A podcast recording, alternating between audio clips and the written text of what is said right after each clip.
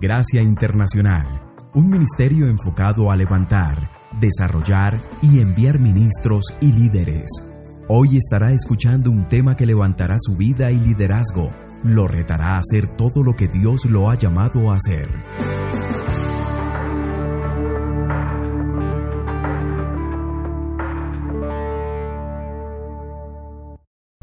Quiero invitarlos a que abran sus Biblias en el libro de Santiago. Santiago, que es uh, literalmente al final de, de la Biblia, el libro de Santiago. Y aquí en Santiago tenemos nosotros algo bien interesante. Mientras que usted lo busca, tenemos algo bien interesante que creo que es importante de parte del Señor. Porque, ¿cuántos saben de que Dios no destruye a la persona cuando la usa? Santiago era un hombre muy pragmático, era un hombre muy uh, práctico. Uh, Santiago, no sé si ustedes lo conocían o entienden, pero Santiago era el hermano sanguíneo de nuestro Señor Jesucristo. Era el medio hermano, era hijo de María y de José.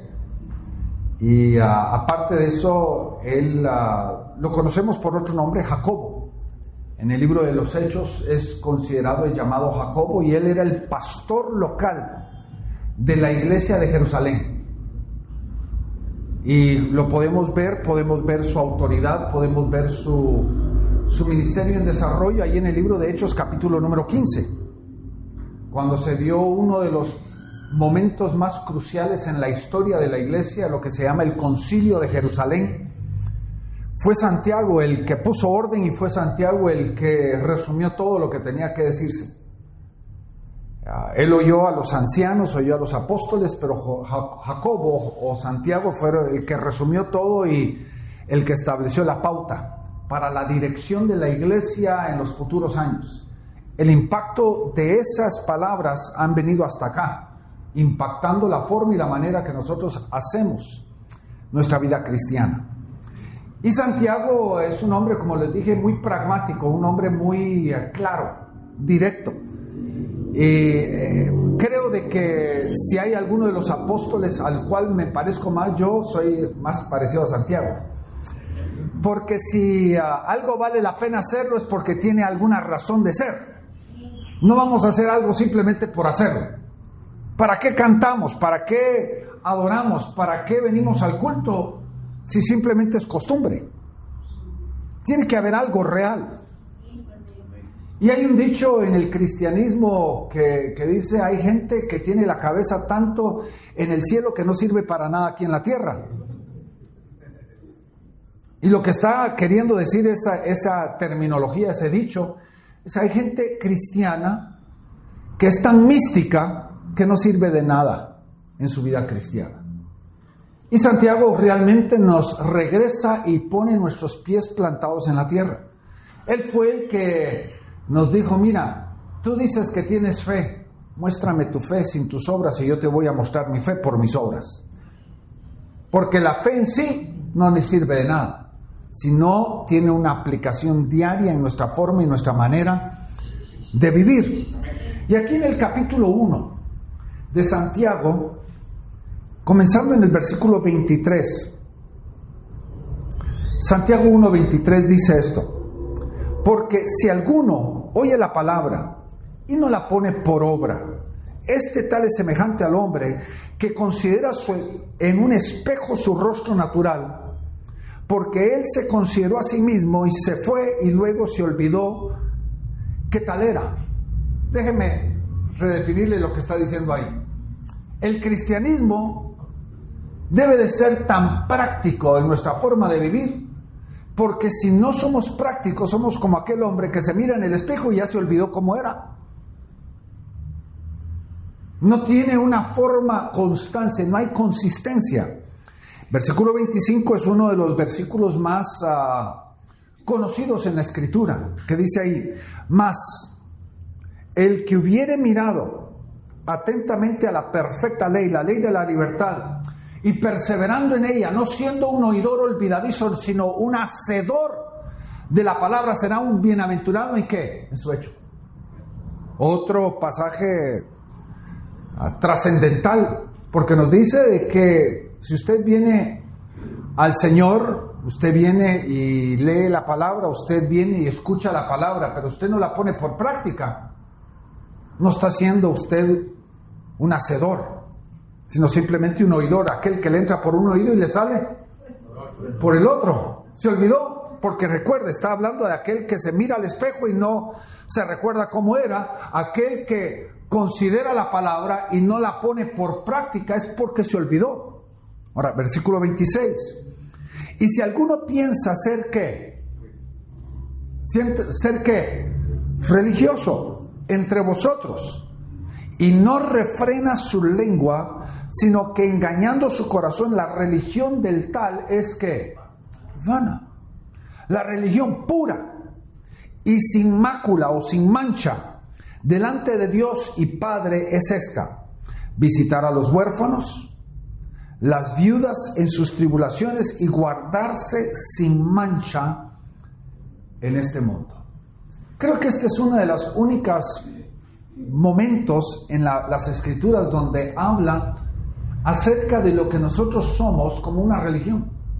Pero lo está diciendo casi en una forma sarcástica. No sé si usted nota ese, ese tono sarcástico de parte de, de este apóstol Santiago, donde dice, miren, ustedes dicen que son cristianos, pero ¿En dónde está su vida diaria? ¿En dónde está su caminar diario? Yo quiero ver cómo verdaderamente ustedes están manejando su vida cristiana como cristianos. Porque si ustedes, su vida cristiana no es una vida práctica, es simplemente una religión. Y por eso dice, la religión verdadera no se dice, sino se practica, se vive diariamente. Y, realmente quiero comenzar con esta pregunta el día de hoy. ¿Cómo podría usted, mi querido hermano y hermana, el día de hoy definir su cristianismo? Dígame en pocas palabras, si yo le preguntara individualmente a cada uno de ustedes, dígame en pocas palabras, ¿cómo vive usted su vida cristiana? Es lamentable que muchos dirían, bueno, yo voy al culto el domingo.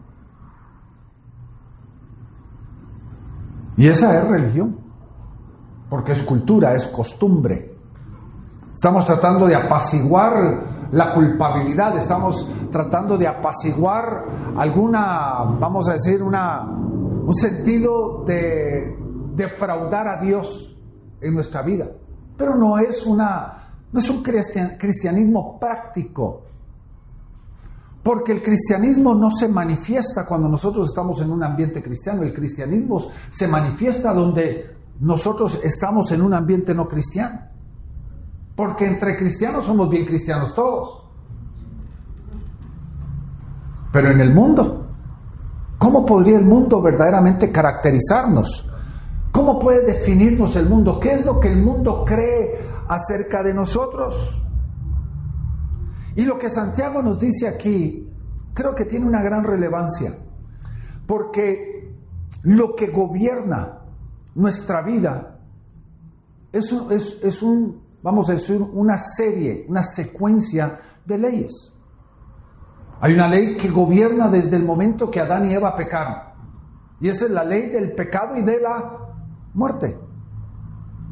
Pero lo que Jesucristo vino a traernos a nosotros no era una ley del pecado y de la muerte, sino vino a llevarnos a nosotros y a introducirnos a nosotros a lo que dice aquí el versículo 25, a la ley de la libertad. Fuimos llamados a qué? A la libertad. Y Pablo lo dice ahí en el libro de Gálatas, no usemos nuestra libertad como ocasión de la carne para vivir la vida loca, para vivir la vida como a nosotros nos place, sino dentro del marco de la libertad, nosotros podemos encontrar verdadera satisfacción. Una de las grandes, me voy a, me voy a, voy a poner un paréntesis aquí por un momentito.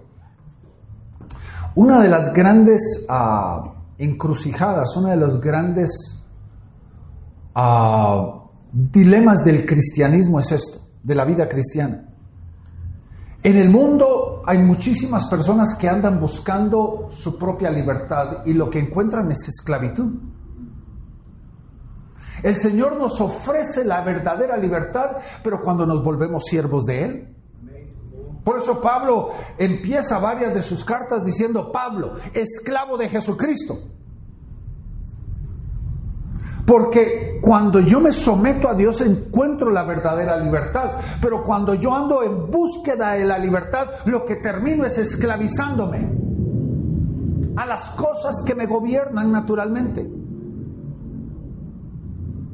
Y entonces Jesucristo en la cruz del Calvario me sometió, recuerde, porque la palabra ley es una estructura que Dios ha establecido, no para restringirnos, sino para protegernos dentro de ese marco.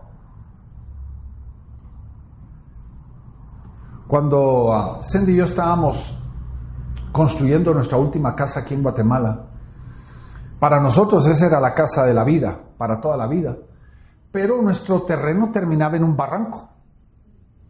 Y lo utilizable del terreno una cosa increíble, pero terminaba en un barranco. Y entonces nosotros teniendo hijos todavía pequeños, porque nuestras hijas tenían 5, 6, 7 y 9 años de edad, lo primero que construimos fue un muro en el comienzo del barranco porque queríamos que restringirlas a ellas.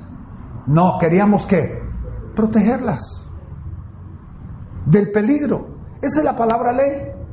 Y el Señor nos dice que Él nos quiere meter dentro de un proceso de libertad. A libertad hemos sido llamados y ahora estamos bajo la qué? De la ley de la libertad. No estamos bajo la ley del pecado y de la muerte, porque eso es natural, nosotros no tuvimos que buscarlo, nacimos con esa determinación en nuestra propia vida a consecuencia del pecado que ya mora dentro de cada uno de nosotros. Y aquí Santiago nos dice de que no es para que nosotros vivamos conforme a nuestra propia pasión, conforme a nuestro propio deleite, conforme a lo que nosotros nos valga la pena querer vivir, como querramos sino que nosotros podamos verdaderamente desear en nuestro corazón hacer lo que es bueno y agradable a Dios. Para no vivir conforme a nuestra propia pasión. Porque lo que hace la ley del pecado es que crea en nosotros debilidad. Todos nacimos con ciertas áreas de debilidad en nuestra propia vida. La mía es muy diferente a la de usted. Y la de usted es muy diferente a la mía. Pero el pecado mora dentro de nosotros, pero a través de la ley de la libertad hoy podemos entrar a un nuevo nivel en el Señor. La segunda cosa que la palabra nos está diciendo aquí en el libro de Santiago es de que aquel que no es simplemente un oidor de qué? De la palabra, sino uno que qué? Hace la palabra. ¿Será que bienaventurado en su hecho? No solamente el oidor, sino que el hacedor es un bienaventurado en su hecho. Ahora, ¿qué es lo que nos está diciendo? La vida cristiana tiene que ver con una relación. Una relación que comienza, hermanos, con la palabra. Que comienza con la palabra. Porque si yo no tengo una relación con la palabra, para mí se me es sumamente difícil el poder verdaderamente entrar a un cristianismo real. Porque es la palabra la que me guía. Lámparas a mis pies. Tu palabra y lumbrera. ¿Con qué determinará, juzgará, caminará el joven en su camino? Sino con qué hacer la palabra. Y cuando el Señor nos, nos, nos, habla en una forma práctica, lo que nos está determinando es de que nosotros tenemos que estar verdaderamente no solamente enamorados, sino viviendo en una forma real, constante, la palabra. Yo sé que en mi diario vivir con mi lectura y mi meditación diaria de la palabra. Y óigame bien, una meditación de la palabra, un estudio de la palabra no toma horas. Yo creo de que cada uno de nosotros necesitamos, si tenemos 15 minutos, ¿qué damos? 15 minutos. Si tenemos media hora, media hora. Porque sé de que cuando le damos al Señor algo, se va a desarrollar algo en nosotros que nos va a inquietar tanto, que va a empezar a expandir ese nuevo nivel de relación y de conexión con el Señor. Porque es a través de la palabra que, recuerde, la palabra es Dios mismo, manifiesto en blanco y negro. La palabra de Dios es Dios mismo, manifiesto en nosotros en una forma real. Una de las ah, manifestaciones de Dios que nosotros tal vez no hemos entendido muy tan profundamente es el concepto de la voz de Dios. Por ejemplo, ¿qué era lo que se paseaba en el huerto? Léalo usted en Génesis. Era la voz de Dios la que se paseaba. La voz de Dios era la que tenía comunión con Adán y Eva. ¿Cuál fue el poder creativo fue la voz de Dios cuando salió de Dios y dijo, hágase, hágase. Y fue hecho la voz de Dios. ¿Qué fue lo que se manifestó a Moisés en el monte? Fue la voz de Dios. ¿Está entendiendo? ¿Y qué es lo que se ha manifestado con estas 1300 páginas a nuestras vidas? La voz de Dios, que ha hablado, y que se ha plasmado en blanco y negro en nosotros. Y cuando nosotros tenemos esa comunión con, con la palabra, estamos teniendo comunión con Dios. Porque salió de dónde? Toda palabra es que inspirada por Dios. Toda palabra ha sido un soplo que ha salido de Dios. Si usted no tiene esa comunión con el, con el Padre a través de la palabra, le falta esa practicalidad de la vida cristiana porque, le voy a decir, va a ser bien difícil que el Espíritu Santo lo guíe si esa palabra no está dentro de usted. Me recuerdo cuando tenía como ocho años de edad, había comenzado, ocho o nueve años de edad, había comenzado a estudiar en el Instituto América Latina, que queda en la zona 13. Y ah, llegué un día bien espiritualote con mis papás Tenía un examen la próxima mañana y llego yo bien espiritual y le digo a mi papá y mi mamá, oren por mí para que el Espíritu me revele, el Espíritu me ilumine. Y mi papá se rió y me dice, mire ojo, me dice, el Espíritu Santo saca de donde tú pusiste, no de donde no hay.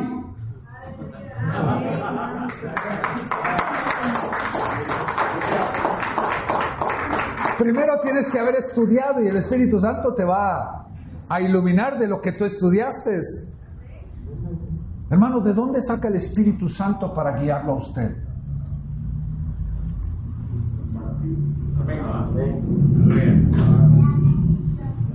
Y eso es lo que Santiago nos está hablando acerca de la vida cristiana práctica. El grave problema, hermanos, es de que el cristianismo no es para usarlo detrás de estas paredes. Ese es el más inútil concepto que podríamos nosotros tener en la vida cristiana. Es de que el cristianismo son para estas cuatro paredes, para este tiempo de domingo en la mañana. Sino el cristianismo es para que lo podamos usar siete días a la semana. En nuestro diario vivir. Y el problema es que nosotros nos hemos vuelto no, la clave, sino el clavo.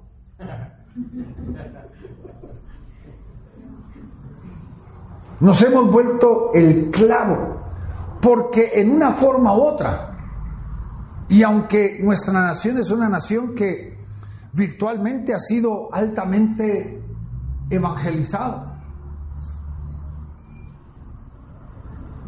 nuestro continente ha sido altamente evangelizado.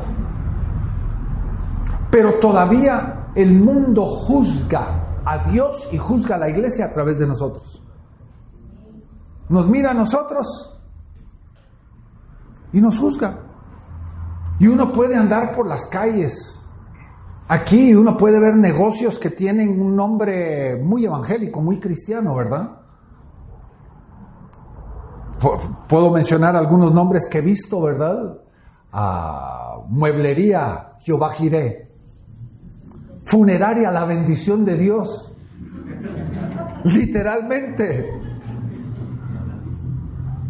Pero la pregunta, ¿los dueños de estos negocios están viviendo en una forma práctica la vida cristiana? ¿Están cumpliéndole a sus empleados? ¿Están dando libras de 12 onzas?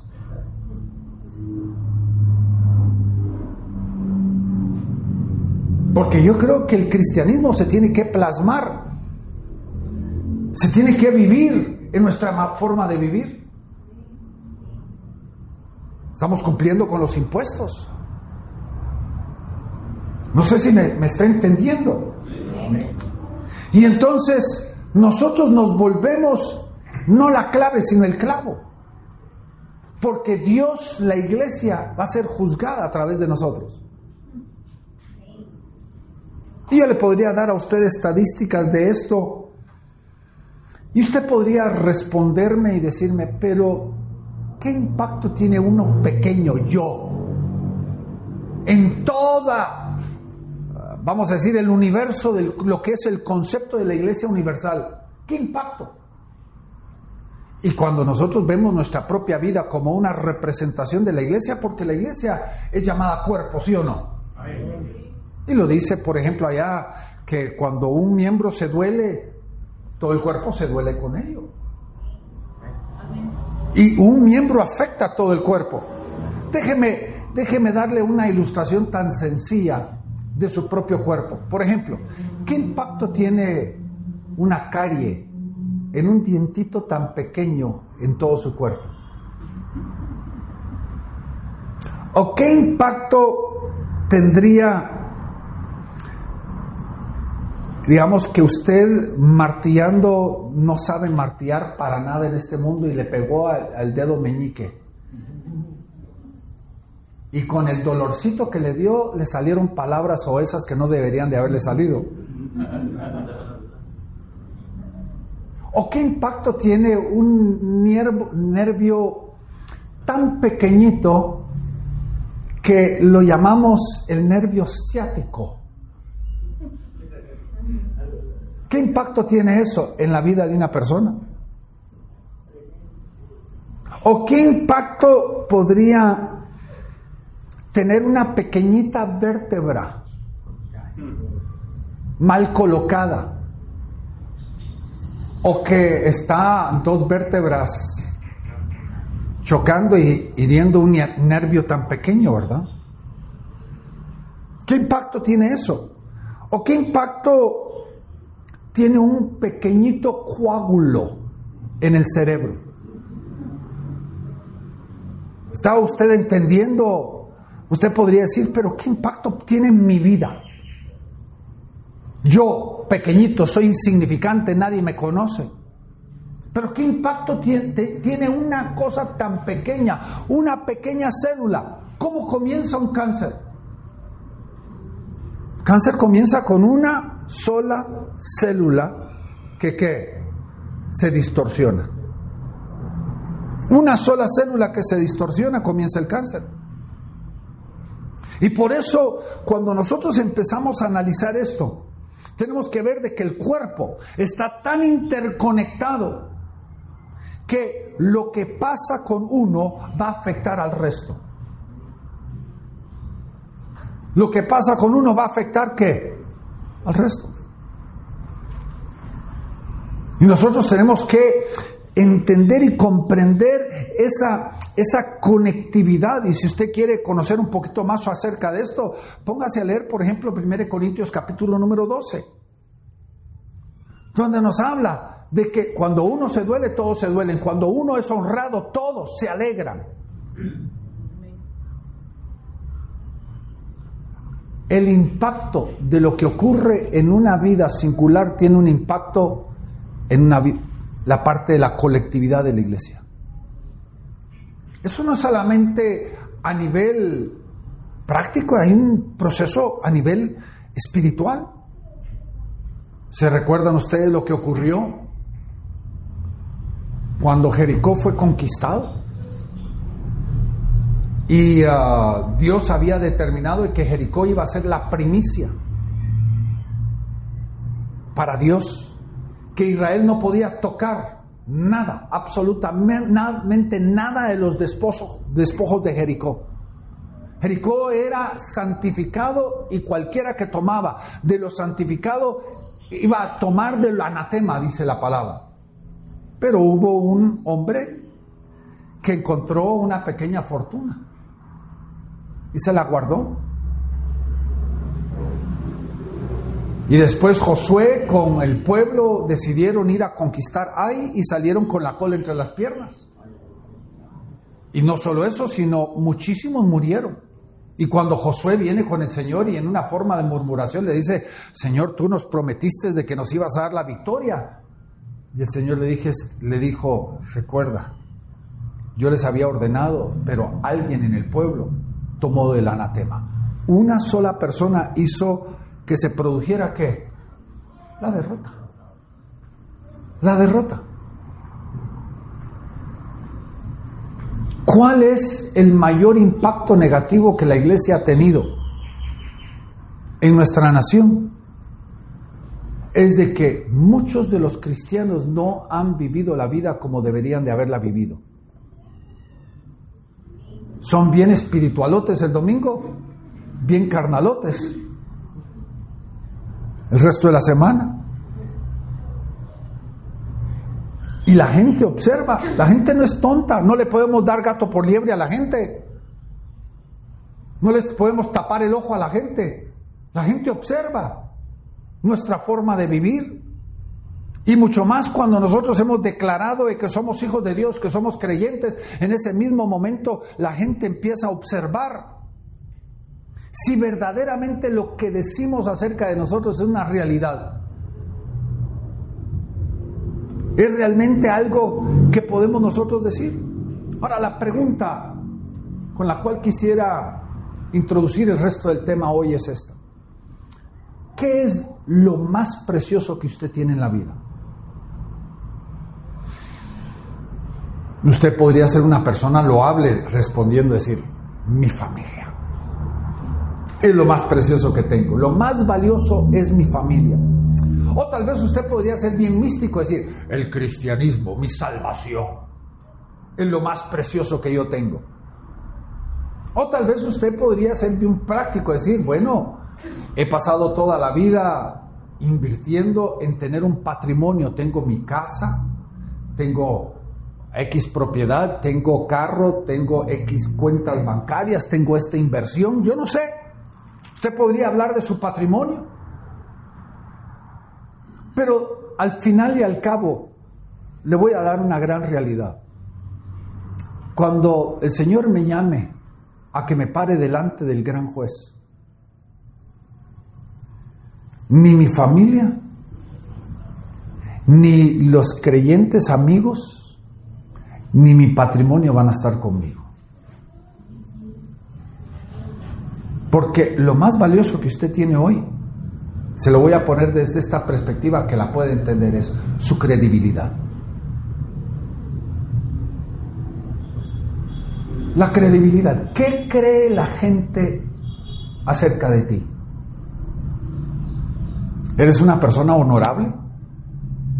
¿Confiable? ¿Una persona que valora lo que es. Porque la Biblia, en una forma muy práctica, Jesucristo nos dijo, miren, no hagan votos, no hagan promesas. Estoy, estoy transliterándolo para que usted lo entienda, parafraseándolo. No hagan votos que ustedes no piensan cumplir. En el cristianismo debería ser, tu sí es sí y tu no es no.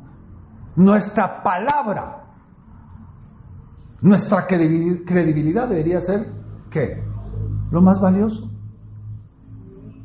El edificar, esa credibilidad toma una vida entera. El destruirlo toma segundos.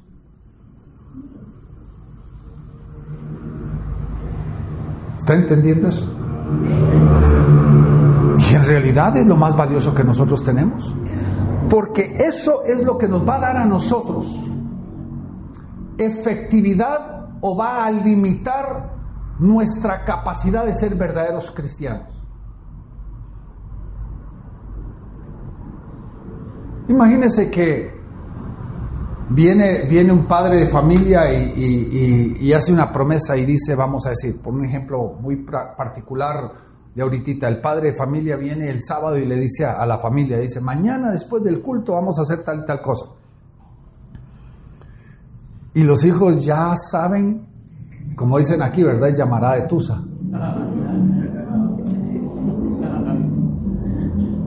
En México lo llaman llamará de petate. ¿Qué, ¿Qué, realmente piensan los que están cerca de nosotros acerca de nuestra palabra? Y hay hijos que yo conozco que dicen, ah, este viejo nunca cumple nada. ¿En dónde está su credibilidad? Por los pisos. Yo me recuerdo una, algo que a mí me impactó personalmente a mí. Durante el tiempo de la guerrilla en El Salvador, yo había quedado de ir a, a pasar un fin de semana allá a ministrar al Salvador. Y sin saber lo que había ocurrido, el, el día creo que viernes en la mañana habían ellos declarado un paro nacional. Nadie podía andar en las carreteras. Y de repente cuando llego yo el viernes en la tarde, sin saberlo, los hermanos sorprendidos de que yo había llegado y le dije, yo di mi palabra, yo aquí estoy. Uno cuando, cuando uno da la palabra, cuando uno es fiel, uno no anda buscando excusa para no cumplir. Porque el que da su palabra entiende de que su palabra es ley para ellos mismos. Porque ¿qué es lo más precioso que cada uno de nosotros tenemos? La credibilidad. La gente a nuestro alrededor, ¿qué cree en nosotros? Somos gente de palabra, somos gente que cumplimos, somos gente que hacemos Porque quiero que entienda, y, aquí es donde, a donde los estoy llevando, nuestra efectividad en nuestra vida cristiana depende de este punto. Señor quiere que seamos efectivos. Hoy que ustedes están reiniciando una nueva etapa, entrando a un nuevo mover, como iglesia, es imperante de que cada uno de ustedes comprenda que lo que va a requerir esta nueva etapa es de que cada uno de ustedes comprenda de que ustedes son llamados a ser efectivos en su vida diaria. Vaya conmigo a segunda de Juan, capítulo número uno. Si usted no sabe dónde está segunda de Juan, unas cuantas páginas más adelante de donde estábamos. Segunda de Juan, en el versículo 2 y 3 dice, por la verdad, perdóneme, no, tercera de Juan es, tercera de Juan, Pablo le está hablando a una persona que él ama, no Pablo, perdóneme, Juan, Juan el amado, le está hablando a una persona que él ama mucho, llamado Gallo. Y ahí en el versículo 2 hay un versículo que es uno de los más populares. Dice, amado, yo deseo de que tú seas prosperado en todas las cosas. Que tengas todo en prosperidad. Que tengas salud. Y la palabra salud no es solamente una salud física, es una salud mental, una salud emocional, una salud familiar, una salud financiera. Que tengas salud, así como prospera tu alma. Ahora, nos hemos aferrado y, tal vez algunos de ustedes lo ha puesto como una declaración en sus casas. en las paredes. Pero ¿cuál es la base de este versículo? Veamos el versículo 3. ¿Qué dice ahí? Dice, ciertamente me gocé, mucho más cuando vinieron los hermanos y dieron qué? Testimonio de qué? De tu verdad, así como tú andas en la verdad. Ahora, en nuestro tiempo moderno, que es un tiempo donde los mileniales, los centeniales y todos los niales que puedan existir, hablan mucho de la verdad. Y yo he visto a, dos jóvenes alegarse el uno al otro y decirse, ah, es que esa es tu verdad, pero yo tengo mi verdad. Hermanos, pueden haber dos puntos de vista que son la verdad y son opuestos. La realidad no. La verdad es que singular. Pero Pablo, perdóneme, Juan está diciendo aquí, hablando de Gallo, pero lo interesante de Gallo, lo que él está diciendo aquí es, hermanos vinieron de ti, cerca de ti, y lo que me gocé es de que ellos dieron testimonio de que tú andas en la verdad. ¿De qué está diciendo? Está diciendo, tú tienes una credibilidad entre la gente a tu derredor que es asombroso. No solamente andas en la verdad, se ha vuelto, la verdad se ha vuelto qué? Tu verdad. Y creo de que la efectividad de nuestra vida depende de eso. El grave problema, y aquí está, lo, estoy tratando de aplicar a nuestro diario vivir aquí. El grave problema es de que en algunos de nosotros hay áreas ocultas, hay sombras, áreas escondidas Y hermanos, ¿qué crece donde no pega el sol? ¿Qué es lo que se da? Usted le quita a un lugar el sol y empieza a contaminarse el aire. Empieza a crecer el moho. Se empieza a humedecer, a humedecer empieza a, a destruirse el ambiente, porque el sol no está brillando. Y en nuestra vida cristiana, en nuestras relaciones, en nuestra conectividad, en nuestra relación familiar, en nuestra relación eclesiástica, en nuestra, eh, en nuestra conectividad, no debe de haber áreas escondidas. Debemos de sacar a la luz del sol todo para que sea confrontado y saquemos eso de nuestra vida. Mi esposa dice, mi esposa y yo damos uh, uh, muchos seminarios matrimoniales y familiares y ella dice de que esos lugares secretos y ocultos son lugares donde se vuelven propicio para que Satanás obre. Le estamos dando derecho al enemigo sobre nuestras vidas. Y a lo que me estoy refiriendo es a aquellos que viven una doble vida tienen áreas ocultas en su vida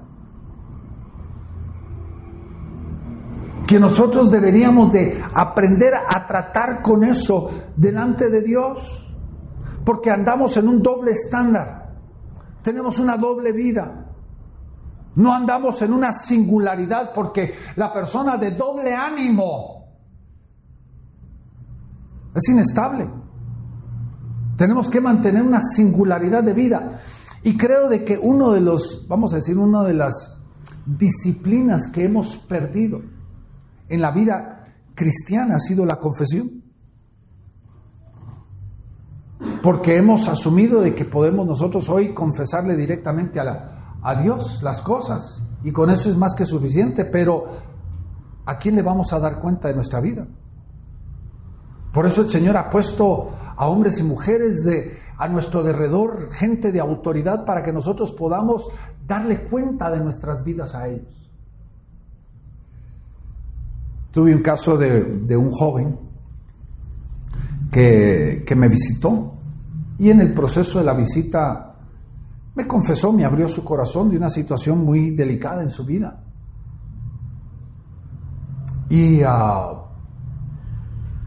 lo que eso me hizo a mí, me hizo partícipe y me hizo responsable de darle seguimiento. Y entonces de tiempo en tiempo yo llamo a este joven y le pregunto, ¿cómo vas? En esta situación que me confesaste, ¿cómo estás? ¿Estás en victoria? ¿Estás todavía luchando? ¿Puedo orar por ti? ¿Qué hace el traer la luz del sol a esas situaciones ocultas de nuestra vida? Las manifiestan para que podamos nosotros qué? Trabajarla. Porque tarde o que temprano, si tenemos esas áreas ocultas dentro de nuestro ser, tarde o que temprano nos van a robar esa credibilidad de nosotros.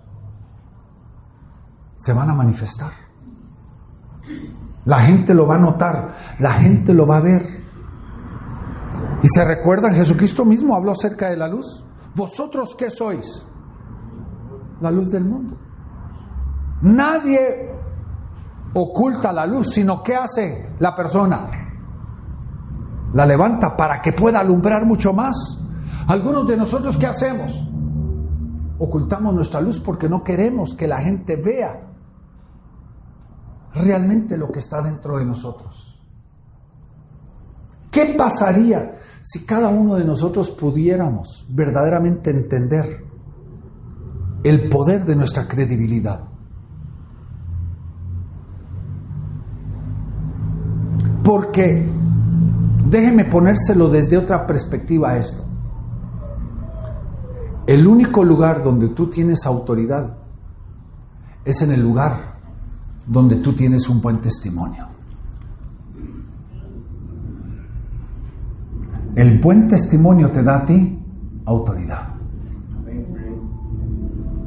Imagínate que tú te encuentras con un compañero del trabajo, una compañera del trabajo que está enfrentando una crisis en su vida y tú de tú de santulón tú llegas con esa persona y le das un consejo muy bíblico, pero tú no lo vives. Pero si tú has vivido esa palabra en tu vida, ¿qué te da esa, ese, ese, ese consejo? ¿Qué te da esa palabra que tú le has dado a ese compañero de trabajo? Te da autoridad. Y la autoridad no se puede medir, se siente. Y la persona cuando oye lo que fluye de tu, labio, tal vez tú no ni menciones tu testimonio, ni menciones tu pasado, sino simplemente das el testimonio en autoridad, porque el testimonio, el buen testimonio, la credibilidad te está dando a ti autoridad en tu propia vida.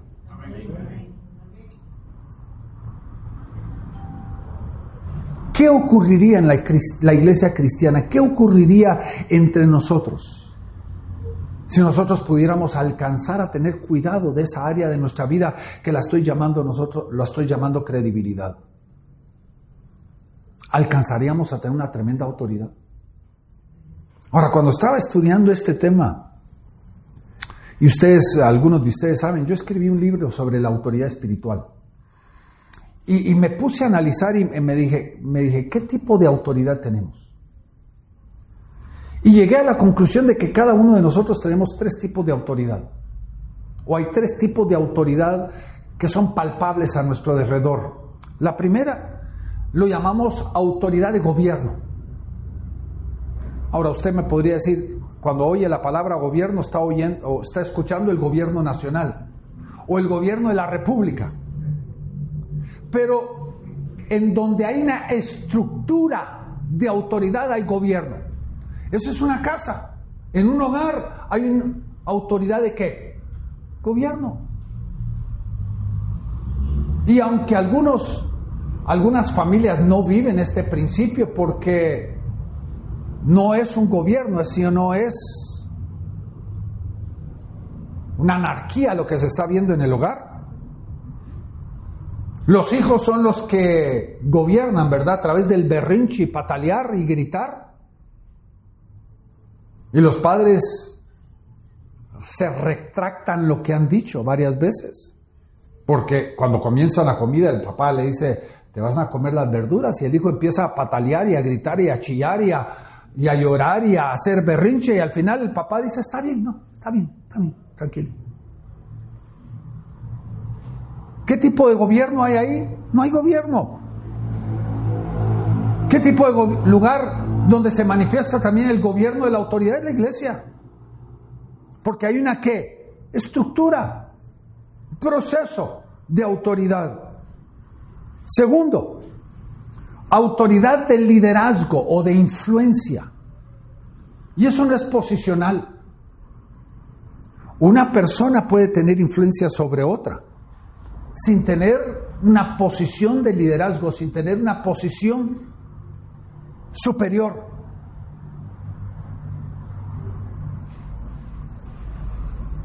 Porque la influencia no tiene nada que ver con una posición, tiene que ver con lo que yo me he ganado. Yo me he ganado la influencia sobre la vida de otra persona. Influir en la vida de esa persona. Recuerde, esa influencia no se obtiene posicionalmente, se obtiene a través de que uno se ganó eso. Y el tercero, y aquí es donde, a donde los estoy queriendo llevar, es autoridad por lo que yo llamo derecho. Autoridad por derecho. Y ese derecho tiene que ver con la credibilidad. Porque yo he aprendido a caminar un proceso en mi vida. Ahora tengo el derecho de hablar sobre lo que yo he caminado. Algunos de nosotros tenemos opinión sobre mil cosas, pero tenemos autoridad de hablar sobre cuántas de esas. Opinión podemos todos tener, ¿sí o no? Pero autoridad para hablar sobre eso es solo aquel que ha vivido el proceso que tiene que el derecho de hablar. ¿Está comprendiendo lo que le estoy diciendo? Hasta que alguien ha caminado en los zapatos de otra persona, alguien ha vivido una situación similar, tiene el derecho de hablar sobre eso. Ese se llama autoridad por derecho. Y mi querido hermano y hermana, la vida cristiana, eso es lo que Juan nos está hablando, lo que nos está hablando Pablo y lo que vimos desde el comienzo Santiago hablándonos. Porque Santiago termina ese pasaje haciendo una pregunta, ¿qué es verdaderamente la religión? Y nos dice tres cosas. Ayudar a los necesitados y a los menesterosos como las viudas y los huérfanos. Y el vivir qué? Una vida sin mancha. En términos bien, bien prácticos, nos está diciendo, y lo voy a decir de una forma muy coloquial, muy popular, no tenemos cola que nos puedan pisar.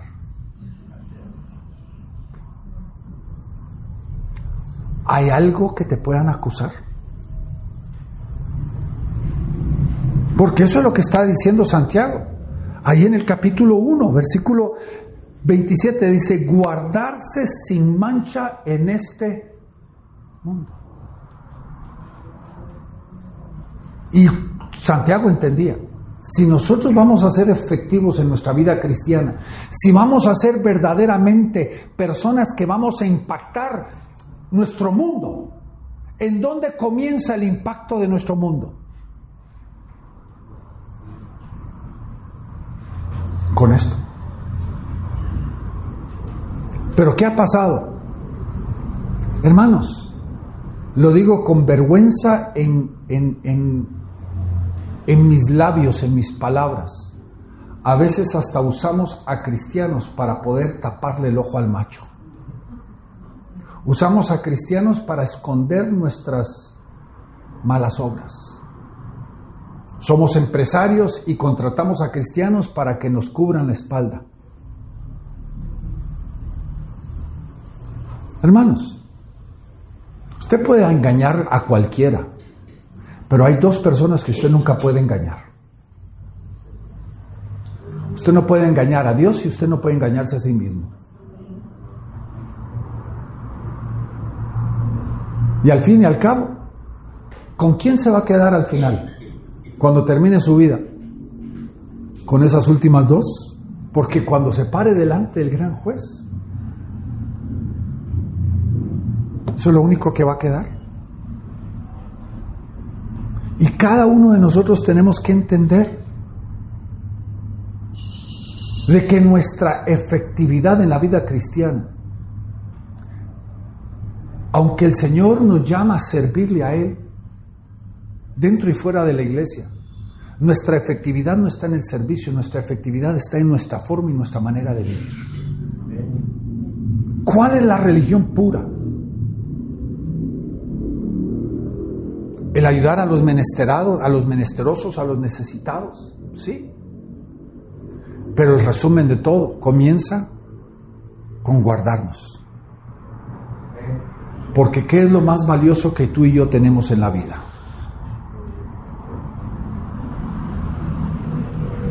Tú me puedes decir, tengo 40 años invertidos en la iglesia. Lo más valioso es tu credibilidad. ¿Qué es lo que tus vecinos dicen de ti? ¿Qué dicen tus compañeros? Y tal vez con todos ellos le puedes tapar el ojo al macho. Pero ¿qué dicen tus hijos de ti?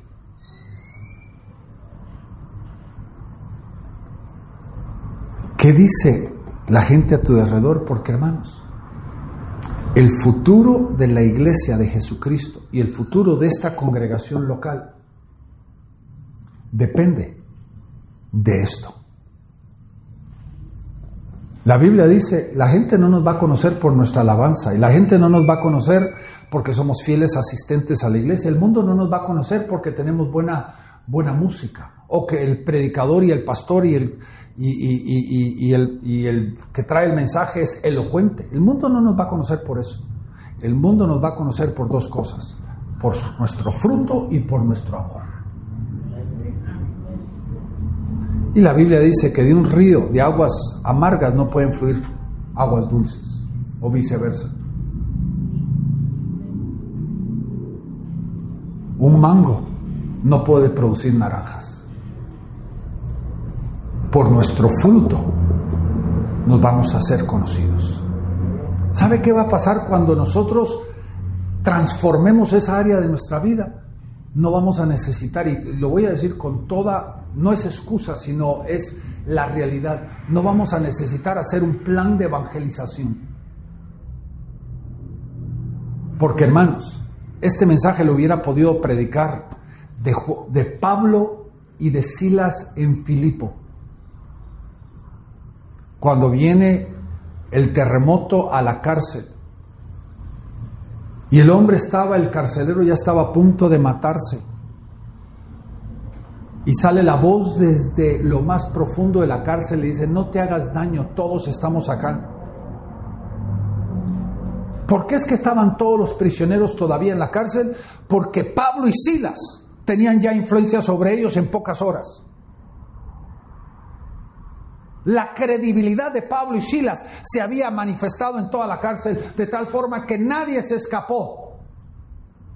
Y cuando el carcelero escucha eso, Pablo no le tiene que predicar el Evangelio, él viene y se postra y le dice, ¿qué es lo que debo de hacer para ser salvo?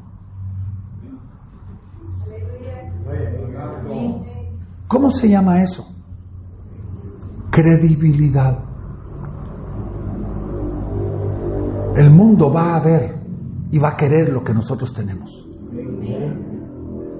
Porque, como lo dijo Santiago, que otra vez le recalco, Santiago le está poniendo pies al cristianismo, ¿verdad? Es tan pragmático, tan lógico, tan práctico, que lo que nos está diciendo, tú quieres tener una vida cristiana efectiva, empieza en cómo estás viviendo tu vida. No solamente en la calle, a puerta cerrada. ¿Qué hacemos? Cuando creemos que nadie nos ve. Tenemos que empezar a transformar nuestra vida cristiana. Cuando eso ocurre, yo les puedo decir, en poco tiempo este local no va a ser suficiente. Yo no les estaría sugiriendo de que alquilen otro local. Aquí podrían tener cuatro cultos el domingo. Pero todo comienza como? Con cada uno de ustedes entendiendo el impacto de uno que tiene sobre todos. Aquella pequeña célula, aquel, aquel pequeño nervio, aquella pequeña vértebra, aquella, aquel pequeño coágulo ¿Qué impacto tiene sobre toda, toda la vida? ¿Empodera o limita? Restringe. Y hermanos, Jesucristo nos dio tanto testimonio acerca de, de la levadura. Porque ¿qué hace la levadura? Leuda toda la masa. ¿Para bien o para mal? Tu vida es importante. Lo que tú haces es importante. Tú podrías pensar eh, y decir, y esto, esto lo miro yo a nivel de, muchas de las iglesias grandes donde me he, platicado con personas. Y me dicen de que ellos van a iglesias grandes porque quieren pasar desapercibidos.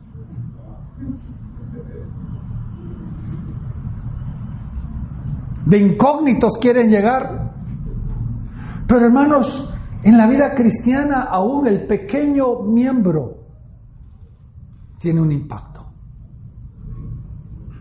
Porque la iglesia de Jesucristo será juzgada por nuestras acciones. Y por eso, sobre toda cosa guardada en nuestro corazón, en nuestra vida, tenemos que guardar nuestra credibilidad, hermanos. Cuidarnos con la credibilidad. Como ustedes saben, mi tamaño, mi color, mis ojos, la gente no me puede pasar por alto a mí. Me conocen. En ese sentido, para mí, eh, digamos, aquí en Guate era, era una cosa bien, bien, bien delicada, porque me ayudaba o me arruinaba. Por ejemplo, si yo tenía que hacer un mandado y tenía que ir a, alguna oficina gubernamental a hacer un trámite, yo tenía una increíble ventaja de que yo llegaba a la oficina y si la persona venía y me dice, antes de que yo le pueda hacer esto, usted tiene que ir a tal y tal oficina y tiene que hacer estas firmas y estos sellos y bla, bla, bla, todo lo demás. Ustedes ya conocen todos los trámites, ¿verdad? Y, uh, y regresa. Y como ya la tarde se acabó, el próximo día uno tenía que volver. Por el hecho de que yo era inolvidable, yo no tenía que representarme con la persona, la persona ya sabía. Pero esa era la gran ventaja, pero la gran desventaja, si me portaba mal, también no me olvidaba. ¿Está entendiendo lo que le estoy diciendo? Usted dice, ah, yo paso desapercibido. No, hermano usted está impactando a personas a su derredor. Usted no vive una vida incógnita. Usted tiene autoridad en alguna forma, para bien o para mal. Y ojalá que delante de Dios todos entendamos que debemos de cuidar nuestra vida para que nosotros verdaderamente podamos edificar y no destruir. En nuestra vida está ese poder de transformación. Y que el Señor nos ayude, porque la autoridad de nuestra vida está en nuestro testimonio. Si tú quieres verdaderamente ser una vida que influya, que transforma a otros, tienes que cuidar tu testimonio. Para que otros sean transformados. Y como les dije, Tal vez algunos de ustedes dicen, ah, yo de, hacer obra de evangelismo me cuesta. Pero te voy a decir, si tú vives una vida correcta delante de Dios, la gente va a venir contigo y te va a pedir de que tú les des consejo. Y ese consejo va a venir de un lugar que se llama credibilidad y va a fluir en autoridad. Tus palabras van a ser palabras de autoridad. Y cuando tú des consejo, Va a ser un consejo que va a transformar la vida de las personas. Porque ese es tu estilo de vida. ¿Por qué no nos ponemos de pie? Quiero orar por ustedes y quiero pedirle al Padre de que Él haga esa obra en sus vidas el día de hoy. Que el Señor pueda darles a ustedes el entendimiento que el domingo es un día, un momento en el cual nosotros venimos para regocijarnos en el Señor y para ser instruidos. Pero desde que salimos de aquí hasta que volvemos la próxima semana, tenemos que tener los pies bien plantados en el lugar donde Dios nos llamó a vivir. Porque de nada sirve tener la cabeza en los cielos y servir para nada aquí en la tierra. Nuestros pies en donde tienen que estar bien plantados? En la tierra. Padre, este día, Señor, estamos delante de ti te damos gracias.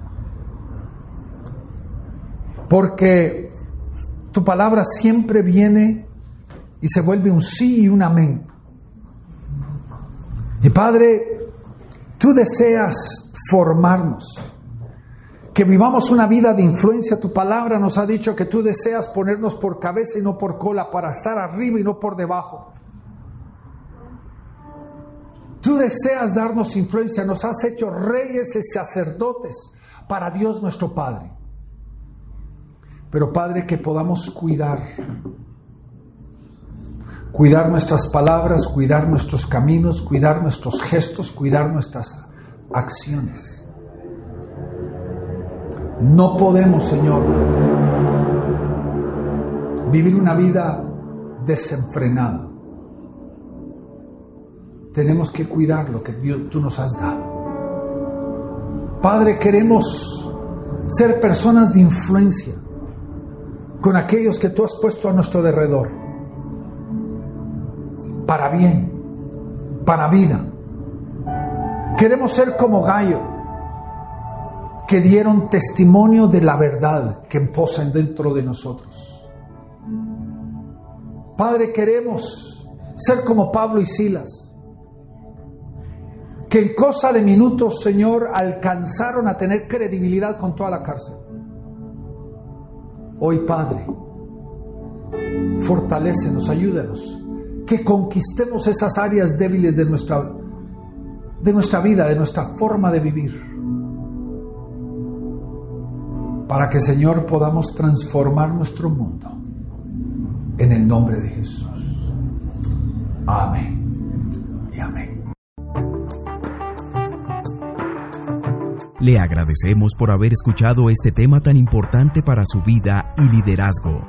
Si tiene preguntas sobre el ministerio o quiere saber más sobre Gracia Internacional, puede dirigirse a nuestra página de internet www.graciainternacional.tv o escribir al info arroba graciainternacional.tv. Dios los bendiga.